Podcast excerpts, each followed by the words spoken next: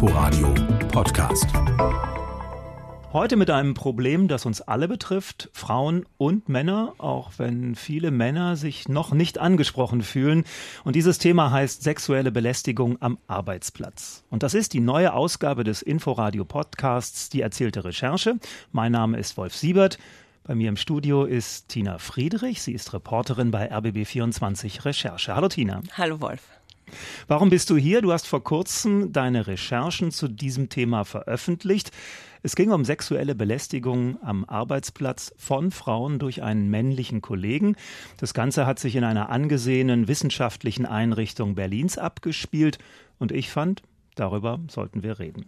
Bevor wir auf den Fall eingehen, muss ich dich was fragen, Tina. Normalerweise hätte ich als Redakteur und Reporter getextet, Frauen wurden Opfer sexueller Belästigung. Du hast mir im Vorgespräch gesagt, nee, den Opferbegriff, den verwende ich nicht. Warum eigentlich nicht? Es trifft doch den Kern.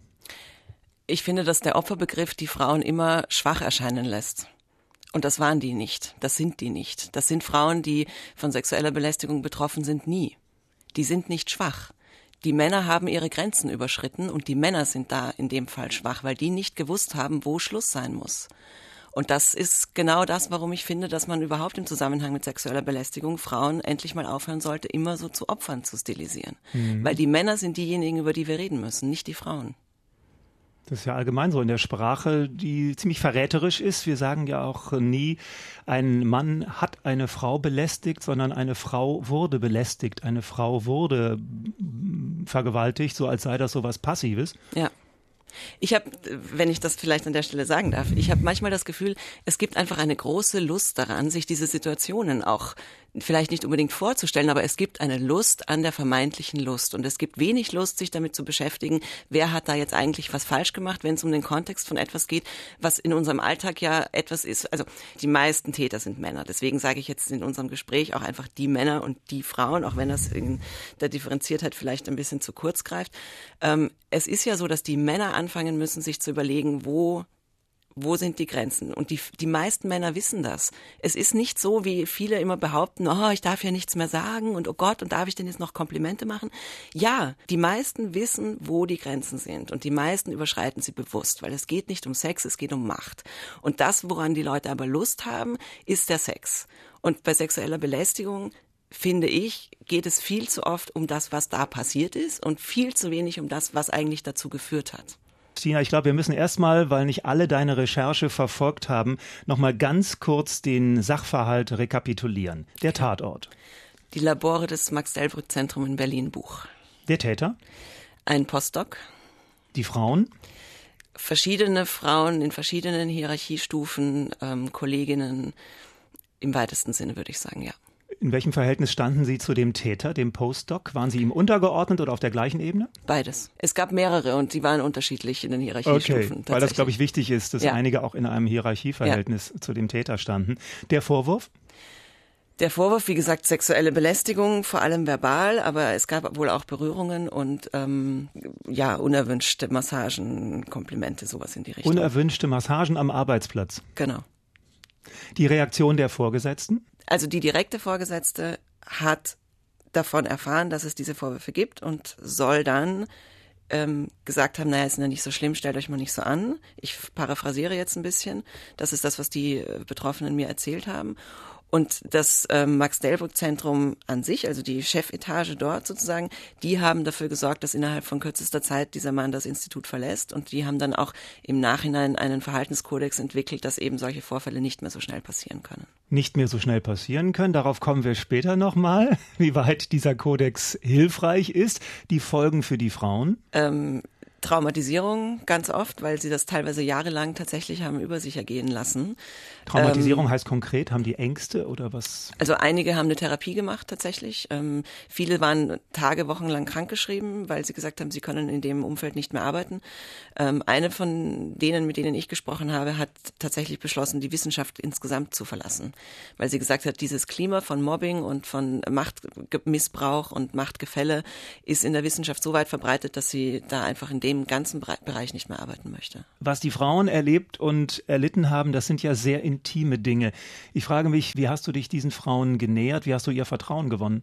Zum einen einfach durch Zuhören. Also ich habe allen Frauen vorher gesagt, ich weiß, dass das eine schwierige Zeit für euch war und dass es unter Umständen ganz schön hart ist, das nochmal alles wieder hervorzuholen und alles zu erzählen. Bei manchen war das ja auch schon ein paar Jahre her und habe ihnen immer freigestellt und, und auch offen gelassen, wie viel sie sagen wollen und wie lange sie reden wollen und wie viele sie reden wollen. Und habe immer auch dazu gesagt, wir müssen das jetzt nicht im Hoppla-Hopp-Verfahren ähm, veröffentlichen, wir müssen das nicht innerhalb der nächsten Woche rausblasen unbedingt.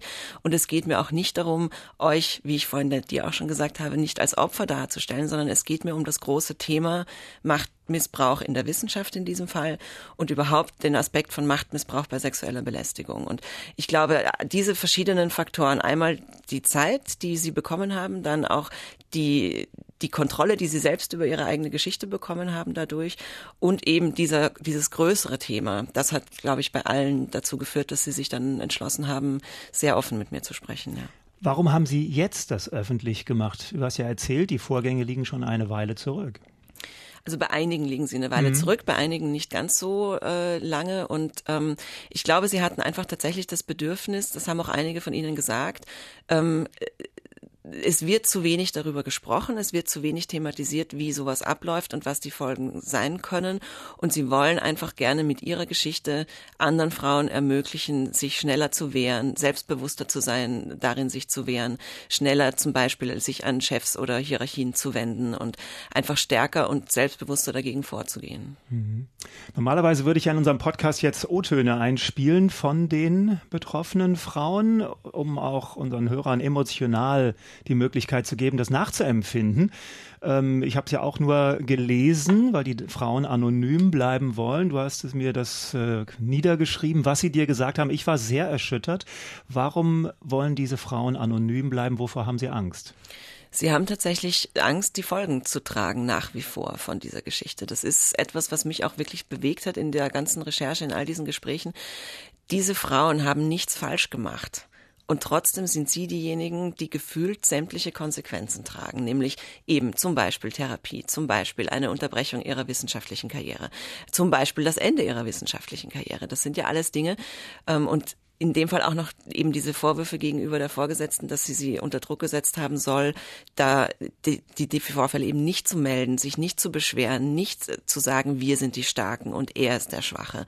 Das sind alles so Dinge, die beschäftigen diese Frauen und sie haben Angst, dass nach wie vor es in dem Betrieb, also jetzt nicht nur MDC, sondern in der gesamten Wissenschaft, einfach negativ es sich auf sie, sie und ihre Karriere auswirkt, wenn sie öffentlich darüber so klar und deutlich sprechen. Sie haben Angst auch, dass, was weiß ich, zum Beispiel der, der Mann, um den es geht, dass der ähm, rechtliche Schritte gegen sie ergreift, wenn, wenn sie öffentlich auftreten. So. Und das sind alles so Dinge, da, da sitzt du als Unbetroffene, sitzt du davor und bist eigentlich fassungslos, weil du denkst, ja, aber ihr seid stark und wie ihr mir gegenüber sitzt, seid ihr super stark, weil ihr, ihr geht dann nochmal durch, ihr macht das alles nochmal mit.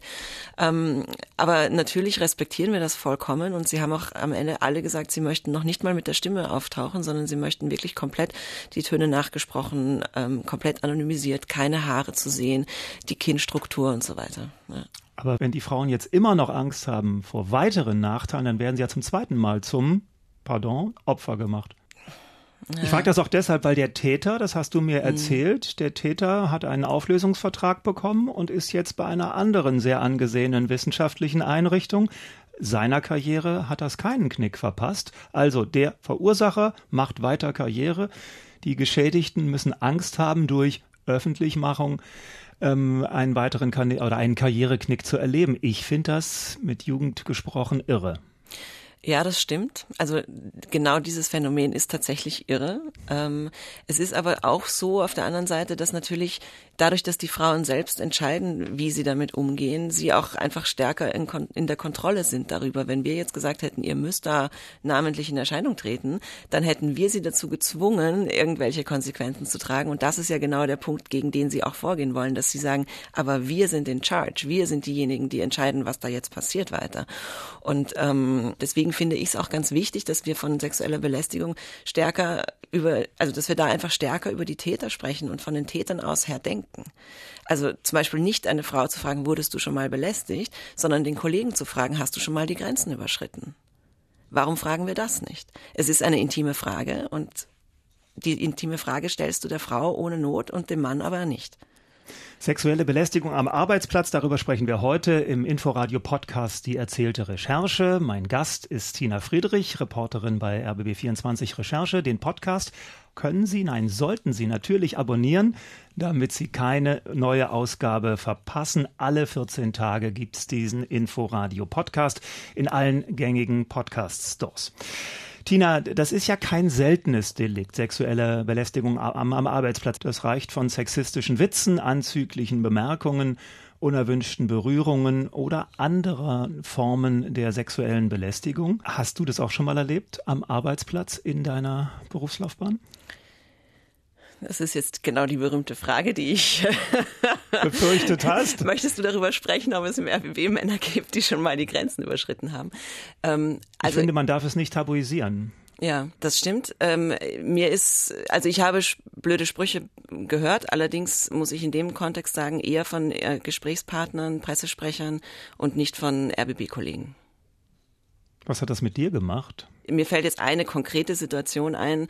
Da habe ich spät nachts eine Twitter-Nachricht bekommen, eine direkte, also eine private Twitter-Nachricht, wo ich mir dann dachte, jede Reaktion darauf wäre zu viel Anerkennung dafür, dass er mit seiner Nachricht da jetzt quasi recht hat. Ähm, deswegen habe ich das einfach ignoriert. Aber ähm, ich denke mir dann im Nachhinein, nein, ich hätte auch einfach antworten sollen, äh, keine Ahnung, das geht sie gar nichts an oder das brauchen sie mir nicht sagen oder sonst irgendwas. Ne? Aber es hatte nicht die Schwelle überschritten, dass du gedacht hast, so jetzt mache ich das öffentlich oder ich hole mir Hilfe oder ich sage nee. das seinem Chef. Nee, also Hilfe okay. schon mal gar nicht, da hätte ich mir schon selber geholfen. Aber ähm, es war jetzt auch überhaupt nicht so, dass ich äh, das anzeigewürdig gefunden hätte zum Beispiel oder so. Was macht denn diese Recherche mit dir persönlich? Wie ähm, objektiv fühlst du dich dann, wenn du äh, von Frauen hörst, was sie wirklich Furchtbares erlebt haben. Kannst du da noch die professionelle Distanz bewahren? Oder musstest du dir da auch einen Ruck geben und sagen, mhm. jetzt bin ich hier wirklich Journalistin und erstmal nicht mhm. Frau? Ähm, ja, tatsächlich ist das nicht so einfach. Ähm, aber auch weil du gerade gesagt hast, wenn ich höre, was die Frauen erlebt haben, mich hat vor allem das wütend gemacht, ähm, was sie mir erzählt haben, was dann danach passiert ist, wie damit umgegangen wurde, wie, wie sie sich auch dabei gefühlt haben, dass sie da quasi so ein bisschen machtlos waren an manchen Stellen. Obwohl das ja, wie gesagt, starke Persönlichkeiten waren. Und ähm, was das mit mir macht, ja, ich musste zwischendurch schon auch nochmal mich daran erinnern. Eine Kollegin hat mal irgendwann im Gespräch zu mir gesagt, du bist nicht die Anwältin dieser Frauen. Und das ist auch so. Also ich bin tatsächlich nicht die Anwältin dieser Frauen. Und ich habe mir auch bei der ganzen Geschichte und auch im Aufschreiben der Geschichte dann sehr, sehr viel Mühe gegeben und mich sehr viel hinterfragt darin, ähm, gebe ich allen Seiten den Raum, den sie brauchen, ähm, den sie auch haben müssen. Also äh, natürlich hat, haben wir das MDC äh, konfrontiert. Wir haben ein langes, langes Gespräch mit denen geführt. Dem Arbeitgeber? Mhm. Dem Arbeitgeber, genau, also den, auch dem Direktor dieses mhm. Instituts und so. Ähm, wir haben da einen ganz langen Fragenkatalog hingeschickt und wir haben ihnen aber auch den Raum gegeben, diese Fragen zu beantworten und haben dann natürlich auch versucht, äh, das ordentlich zu gewichten. Das musst du ja immer machen in, in so einer Geschichte. Vor allem weil es sich bei all diesen Dingen um ähm, um Vorwürfe handelt. Wir mussten immer äh, gut im Konjunktiv und im Soll bleiben. Das ist ja sowieso ganz wichtig, wenn du keine schwarz auf weiß Beweise hast. Es gab nun viele Situationen, wo es Zeugen gab und das MDC hat ja auch die Belästigung durch diesen Postdoc anerkannt.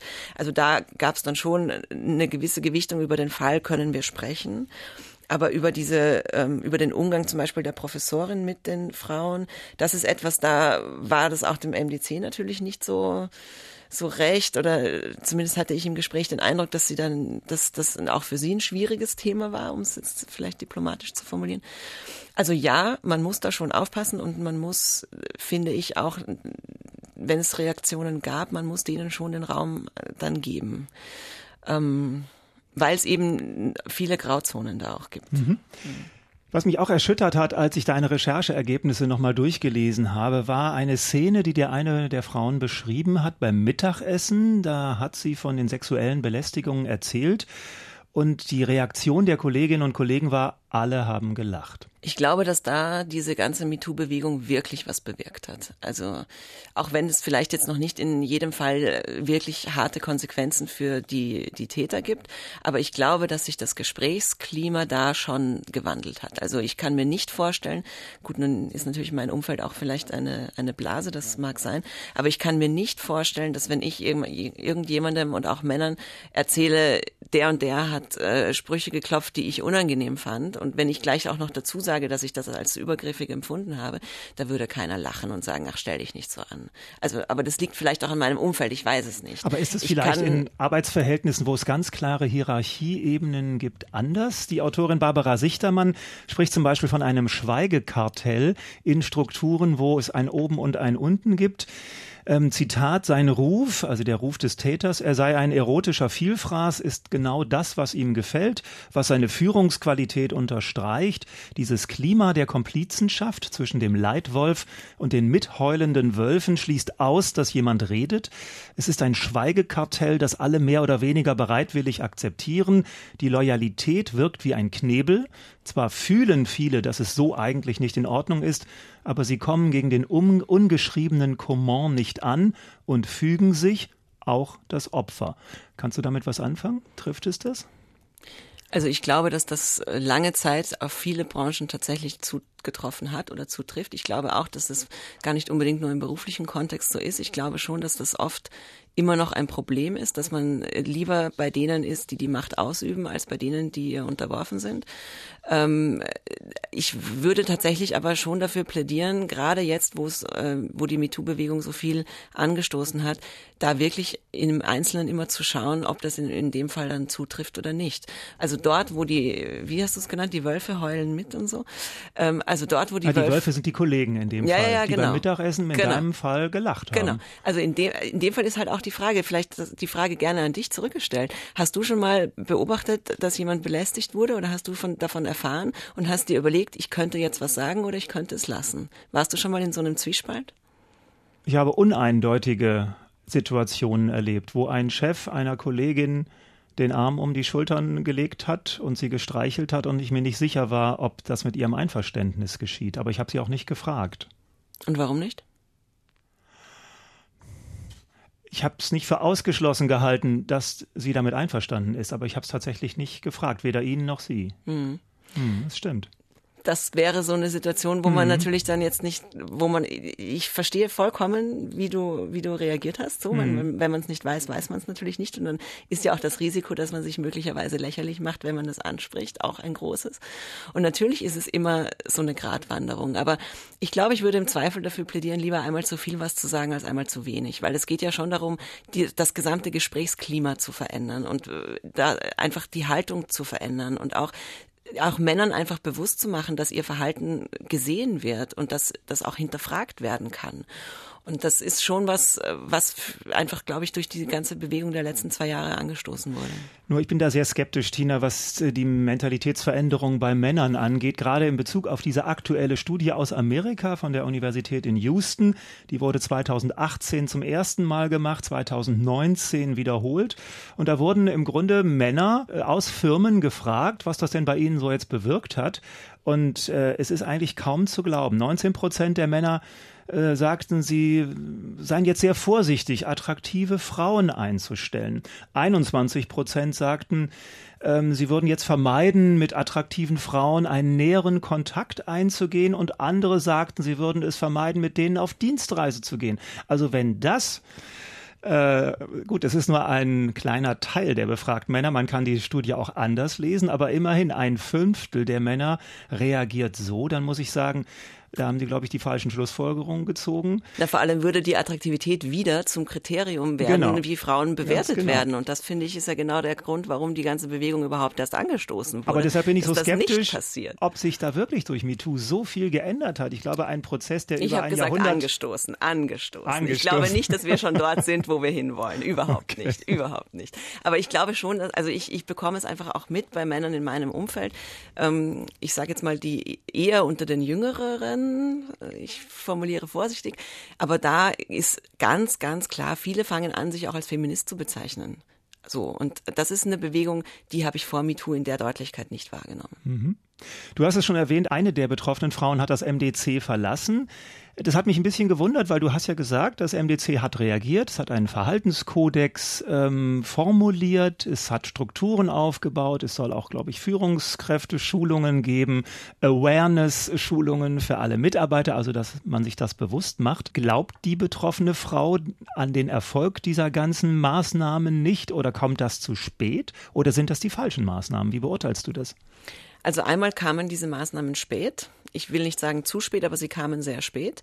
Sie kamen vor allem, als äh, diese Vorfälle, es gab dann ja eine offizielle Beschwerde auch beim MDC eben, als das alles schon durch war, als der Typ schon länger weg war, als äh, die Frauen zum Teil an, an anderen Stellen gearbeitet haben und so.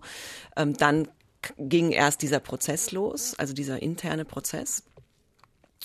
Und auf der anderen Seite hat die Frau ja nicht äh, die Wissenschaft verlassen, weil am MDC entsprechend nichts getan wurde, sondern weil sie sagt, das ist ein strukturelles Problem.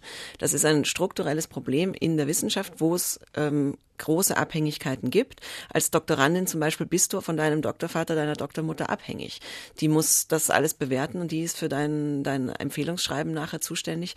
Das sind Abhängigkeiten, die sind ähm, sehr sehr hoch, sehr groß. Und sie hat einfach auch gesagt, ohne ein Empfehlungsschreiben dieser Chefin zum Beispiel, kommt sie nirgendwo mehr unter. Jetzt ist ja das Pikante an dem Fall, dass nicht nur Männer geschlafen haben, sondern auch eine weibliche Vorgesetzte.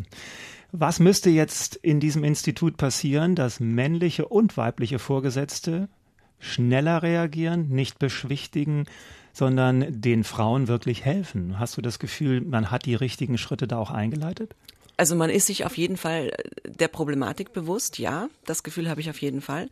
Ähm, und was ganz wichtig ist, und das hat auch der, der kommissarische Direktor gesagt in, im Interview, ähm, es geht darum, einfach transparenter zu werden. Es geht darum, stärker über dieses Thema zu kommunizieren, auch an das gesamte Institut zu kommunizieren. Zum einen, es wird nicht geduldet. Zum anderen, es gibt Ansprechstellen. Es gibt Menschen, die helfen können und die sollen auch helfen. Und wir tun etwas dafür, dass ihr die Konsequenzen nicht tragen müsst, ihr die betroffen seid. So. Aber das ist natürlich etwas auch, ähm, ich habe auch mit einer Wissenschaftlerin zu dem Thema äh, gesprochen, das sind alles Entwicklungen, die passieren nicht von jetzt auf gleich und von jetzt auf gleich in so einem Bereich sind ein paar Jahre. Und da muss man unter Umständen eine ganze Generation warten, bis sich so eine Entwicklung tatsächlich so weit bewegt, dass man sagt, es hat sich was komplett verändert. Aber der erste Schritt ist getan und wenn man dann ähm, mehr darüber spricht und auch sich einfach traut, selbst selbstbewusster darüber zu sprechen, da ist, glaube ich, schon viel getan. Hat deine Berichterstattung Reaktionen hervorgerufen? Hast du Post bekommen oder ähm, haben offizielle Stellen äh, auf diese Berichte reagiert? Die sind ja bundesweit gelaufen, auch bei der bei tagesschau.de kann man sie immer noch nachlesen. Also sagen wir so, ich habe von Reaktionen gehört, die intern im MDC passiert sind. Ich habe von Reaktionen mitbekommen, die so in der Branche diskutiert werden. Es gab relativ wenig Rückmeldung an mich tatsächlich. Also es haben sich jetzt bei uns nicht 100 Frauen gemeldet, die ähnliche Fälle zu berichten haben. Aber es hat sich jemand gemeldet mit einer sexuellen Belästigungsgeschichte, die möglicherweise eine neue Recherche wird. Das ist allerdings jetzt in einem viel zu frühen Stadium, um darüber mehr sagen zu können. Solche Berichte sind immens wichtig, weil sie einfach Öffentlichkeit schaffen für dieses Thema und ein Bewusstsein schaffen für dieses Thema. Und in meine naive Hoffnung ist auch dafür sorgen, dass Leute anfangen, darüber nachzudenken und ihr eigenes Verhalten Verhalten zu hinterfragen. Ich merke es bei uns in der Redaktion, dass das passiert, dass äh, Gespräche darüber geführt werden, auch beim besagten Mittagessen, wo dann nicht gelacht wird, sondern wirklich ernsthaftes diskutiert und, und hinterfragt. Und da entstehen hitzige Debatten, aber ähm, es ist gut, weil es wird darüber gesprochen und das ist das Wichtigste. Sagt Tina Friedrich, Reporterin bei RBB24 Recherche, die schon wieder an einem neuen Fall sexueller Belästigung sitzt. Wir freuen uns, wenn Sie mit uns über diesen Podcast reden wollen. Schicken Sie uns bitte eine Mail an recherche.inforadio.de. Die nächste Ausgabe der erzählten Recherche gibt es, wie gesagt, in zwei Wochen. Abonnieren Sie uns, dann sind Sie immer up to date. Ich bin Wolf Siebert. Alles Gute. Inforadio Podcast.